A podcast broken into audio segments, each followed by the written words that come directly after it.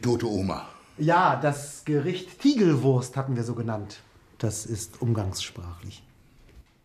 Ja, Nico hatte das aber wörtlich genommen. Er ist nicht aus Deutschland. Es tut mir leid, ich war ängstlich. Ich dachte, Oma Inge wäre wirklich etwas passiert. Du bist herrlich, Nico.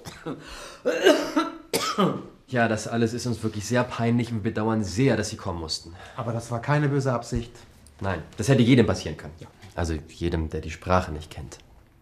Eigentlich sollten wir Nico dankbar sein. Er hat Zivilcourage bewiesen. Er hatte sich Sorgen gemacht. Genau, eigentlich Mhm. ist es gar nicht peinlich, wenn jemand es gut meint. Sollen wir uns dann Ihren Hals mal anschauen, junge Frau, wenn wir schon einmal hier sind? Junge Frau, Sie machen mich ganz verlegen. Mir geht's gut. Dann einen schönen Tag noch. Ach, danke Ihnen auch. Schönen Tag noch. Danke. Wiedersehen. Ich mach schon. Wiedersehen. Wiedersehen.